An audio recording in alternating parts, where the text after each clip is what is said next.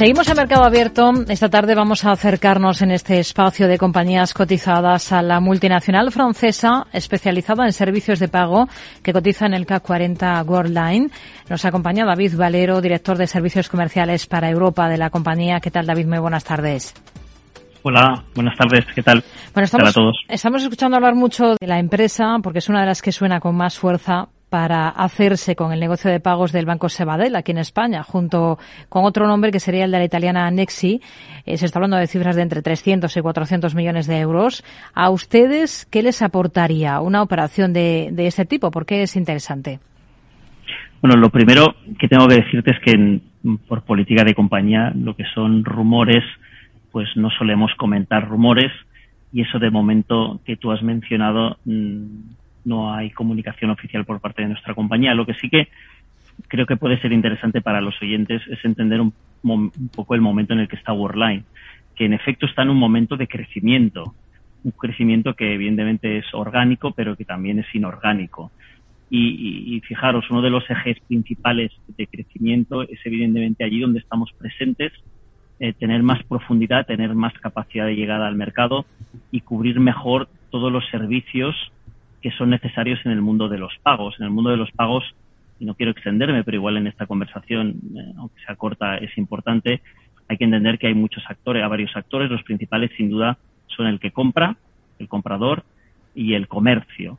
Eh, y alrededor de ello, pues están el banco emisor que emite pues las tarjetas que utilizará el comprador y está el banco adquirente hmm. que es el banco que le permite al comercio no aceptar esas tarjetas no eh, muy rápido eh, entonces nosotros a día de hoy tenemos la voluntad de no solo ser un actor que ayuda en, la parte más tecnológica, que es donde estamos hoy, por ejemplo, en España, ayudando a que todo fluya adecuadamente, pero también entrar en el ámbito más financiero, eh, que es actuar como banco adquirente de nuestros comercios. Hmm. Ejemplos claros, eh, lo que acabamos de hacer en, Italia, donde hemos comprado eh, la división de adquirencia de Accepta, o lo que hemos hecho también en Italia con el banco Desio o incluso los países nórdicos con Handelsbank. Con lo cual, la compañía sí está en un momento de crecimiento, tanto en los países donde está presente como en aquellos en los que quiere crecer, como por ejemplo hemos hecho una joint venture muy interesante en Australia con el banco ANZ, eh, para también cubrir muy bien ese mercado o con Eurobank en Grecia.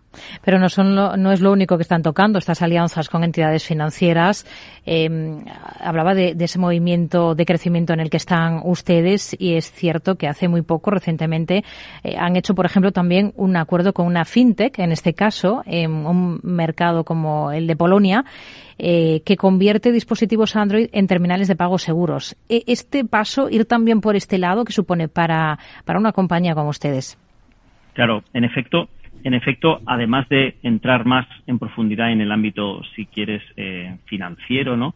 Eh, también ampliar nuestro portfolio tecnológico. Nosotros al final somos, nos, nos gusta llamarnos una paytech, ¿no? Em, con lo cual, ampliar la capacidad de soluciones tecnológicas que podemos ofrecer a nuestros clientes, los comercios, es también el tercer driver, si quieres, importante. En efecto, hemos comprado el 55% de esta compañía eh, basada en Polonia, que se llama softpost.eu, que está basada en Polonia, pero nuestro objetivo, evidentemente, es desplegar esa solución eh, en todo nuestro ámbito geográfico. De hecho, esta solución la está utilizando ya eh, correos en más de 6.000 eh, carteros y efectivamente, como tú dices, eso lo que permite es un grado de libertad muy grande. Es lo que permite es que cualquier terminal Android de momento eh, pueda convertirse en un terminal de pago, con lo cual, típicamente, el caso de correos, si me permite utilizarlo, porque es un caso público, pues los, los carteros llevan sus aplicaciones en sus, en sus terminales Android portables, portátiles, y el cliente puede pagar haciendo tap,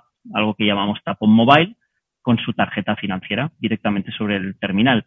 Eh, eso lo que permite, evidentemente, es evitar eh, la necesidad de comprar eh, terminales adicionales específicos de pago, que siguen siendo de todas maneras esenciales porque soluciones hay muchas y necesidades también hay muchas y hay que adaptar las soluciones, evidentemente, a la necesidad de cada cliente en cada momento. ¿no?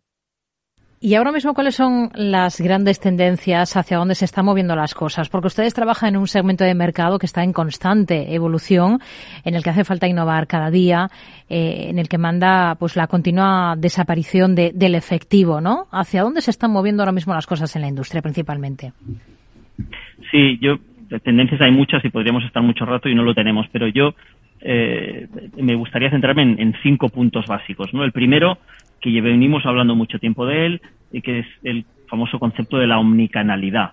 Eh, o la combinación de todo lo que pasa en la tienda, y siempre en este momento, ¿no? Eh, hablando de Worldline, hablo del mundo de los pagos, ¿no? Todo aquello que pasa en la tienda, cómo lo combino con todo aquello que pasa en Internet. Típico caso, eh, compro algo en, en la web y lo recojo en la tienda. Eh, click collect. O compro algo en la tienda, me haces una pre-reserva económica, me lo pruebo en casa, me gusta y desde la web acabo de confirmar. ¿no? Entonces, eh, o el scan and pay, me paseo por la tienda con mi propio móvil, voy escaneando productos y salgo por la puerta pagando eh, desde mi propia app. ¿no? Con lo cual, primer punto, la omnicanalidad. Es una gran promesa que poco a poco va viniendo y el eje del pago es un eje muy vertebrador de esto. El segundo punto es, y lo hemos comentado un poco antes, la movilidad en la tienda. Eh, cada vez más las cajas fijas donde haces cola, esperas, pagas, eso está desapareciendo y cada vez el entorno es más híbrido y durante en toda la tienda pues tendrás asistentes, tendrás vendedores que irán pues con un dispositivo móvil que además de ayudarte a hacer la compra te permitirán incluso pagar, como decíamos antes, ya sea directamente sobre el mismo terminal o con un terminal específico de, pago que seguramente será ya Android, porque eso sí que es otra de las revoluciones que está viniendo, ¿no? Eh, los terminales de pago que antes tenían eh, sistemas operativos más bien propietarios, ahora son evolucionan todos al mundo más abierto del Android. Por tanto, segundo tema, la movilidad. La tercera, también la conocéis todos, eh, todos conocéis Bizum. Están proliferando todos los métodos de pago que les llamamos alternativos, eh, muy a menudo basados en un pago con un QR. Hablamos de Bizum en España, pero en, los países nórdicos destaca Twint o Blick en Polonia, pero luego están los PayPal, los Alipay, que son asiáticos, con lo cual todo este mundo, toda esta proliferación de nuevos métodos de pago que no son puramente una tarjeta de crédito, ¿no? Y, a eso asociado el concepto de Buy Now Pay Later, que también está destacando mucho, que es compro algo en cuatro plazos, pero no me cobras interés, solo me cobras si me paso un poco, ¿no? Tercer punto, nuevos métodos de pago. Y acelero. El cuarto, live shopping. Esto es una cosa que esta mañana estaba yo con un cliente del mundo de la moda eh, y les va muy bien. Hacen un streaming en la web, en, en, YouTube o donde sea, y en ese mismo momento hay un influencer que va presentando productos y al mismo tiempo van apareciendo unos banners abajo para que tú compres en tiempo real, ¿no? Pues eso es otra tendencia enorme que está viendo. Y la última, que quizá nos costará algo más ver en Europa, es el tema de los pagos biométricos, pago con el reconocimiento de la cara. Nosotros en Worldline siempre somos un poco más prudentes, siempre recomendamos una doble autenticación con la cara y luego la mano, pero eso, evidentemente, a día de hoy tiene unas limitaciones de protección de datos que aún tenemos que solventar. La tecnología está allí, ya lo permite. Nosotros tenemos en nuestro showroom eh, demostraciones donde se funciona perfectamente, pero es verdad que aún tenemos que avanzar en la, en la gestión de la, de la confidencialidad de los datos y, se está trabajando en ello. ¿Y el metaverso va a ser el próximo ecosistema en incorporarse a este entorno de, de pagos? ¿Están trabajando ya ustedes en, en ello? Sí, el, metaverso está aquí ya, eh, de verdad, ahora de forma algo tímida, me atrevería a decir, pero todo el mundo está. Nosotros tenemos nuestra presencia en el metaverso. Metaversos eh, hay muchos. Nosotros estamos en, en el Decentraland, en una zona que se llama Crypto Valley, y tenemos nuestro showroom donde eh, animamos a las compañías más bien a que nuestros clientes, nuestros clientes comercio, más bien empecemos a probar y a, y, a, investigar. Esto además va muy vinculado al tema de, las, de los pagos con criptomonedas, que es algo que también tenemos lanzado en algunos países, con lo cual sin duda sí estamos en ello, sin duda sí estamos explorando. Hmm. Eh, si esto va a ser un cambio radical, pues supongo que variará en función de a quién se lo preguntes. Yo siempre soy prudente, a mí me gusta ir viendo cómo vamos evolucionando, pero sin duda estamos y estamos invirtiendo fuerte en ello. Hmm. ¿Cuánto invierten al año una compañía como ustedes en innovación para no quedarse atrás en este mercado tan cambiante? Mm, te lo diré de dos maneras. El año pasado invertimos cerca de 250 millones de euros, ¿de acuerdo? El año anterior un poco menos. Eh, si miras que nuestro revenue eh, global son de 3.700 millones, pues estamos invirtiendo alrededor de un 7-8% eh, en innovación que sin duda es lo que nos garantiza nuestra presencia en el mercado y nuestro liderazgo. Hmm. Sin ello, eh, nos quedaríamos atrás. Este mundo va muy, muy rápido, como decías tú antes. Según un informe de Deloitte, eh, se espera que las transacciones de pago digitales crezcan un 13% anual hasta el año 2026 y alcancen en ese año un volumen de 11,3 billones de dólares. Pese a este tipo de previsiones que hay sobre la mesa, ¿no les preocupa a ustedes o hasta qué punto les preocupa la crisis en la que estamos? Una crisis marcada por una elevada inflación que eh, puede resentir mucho el consumo. Sin duda estamos preocupados, eh, genuinamente preocupados por el impacto de tanto de la guerra como de la inflación eh, subyacente, ¿no? En tanto en los consumidores como incluso en su bienestar. Em, impacta sin duda en la capacidad de compra y eso puede evidentemente reducir en algunos verticales específicamente un poco el, volumen de consumo. De hecho, el BCE, ya lo sabéis, ha anunciado incluso para el año que viene algunos países en recesión. Sin embargo, hay otro factor que yo creo que va justo en el sentido inverso y que sí que hace de alguna manera compensar esto en el mundo de los pagos electrónicos, estoy hablando ahora. Y es que hay informes, hay un informe incluso de Visa que indica que en España solo el 66% de los comercios a día de hoy aceptan pago electrónico. Hmm. Sin duda, al menos a mí me lo parece, yo creo que es un número en, en general que podemos considerar bajo. Con lo cual, sí hay, por un lado, evidentemente, un impacto de la inflación a corto plazo. Al mismo tiempo, hay un crecimiento, sin duda, que se viene produciendo en los últimos años, no de ahora, hmm. eh, de lo que es el pago digital, el pago electrónico. ¿no? Entonces, una cosa entendemos que nos puede ayudar a compensar la otra, sin duda.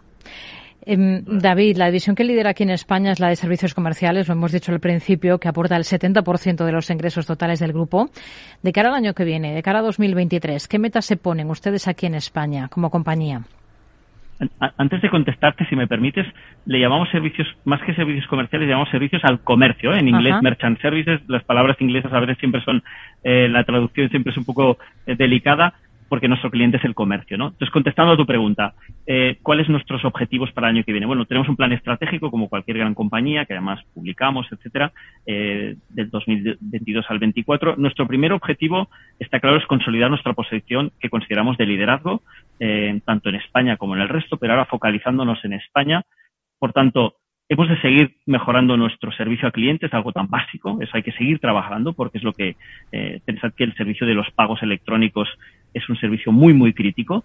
Eh, os podéis imaginar el caos que se puede generar en una tienda si de golpe no funcionan las tarjetas ¿no? de pago, con lo cual hemos de seguir trabajando ese, ese nivel de servicio que ya es muy alto, pero siempre hay algo que mejorar porque eso fideliza clientes. Hemos de trabajar, hemos de profundizar en aquellos verticales que a día de hoy están evolucionando muy rápidamente en el pago digital. Por nombrar algunos, el mundo del vending, de las máquinas de vending o incluso el transporte. Tenemos en Madrid la MT tiene, transporte, tiene autobuses donde puedes pagar con tarjeta directamente o incluso el mundo del EV charging, ¿eh? de la carga digital, de la carga, perdona, eh, eléctrica de los vehículos. Por tanto, ese es el segundo punto, verticalizar, profundizar en algunos verticales, pero luego también ampliar el portfolio, lo hemos comentado al principio, entrando más en este servicio, si queréis, más eh, de adquirencia, más financiero, en el que en España a día de hoy estamos algo menos presente que en otros mercados, donde sí Worldline es muy líder, es muy líder. Y el último, que para mí sería importante, el más importante, que es retener y, sobre todo captar talento, porque el mundo de los medios de pago es un mundo muy específico, expertos no hay tantos y es la base de todo al final.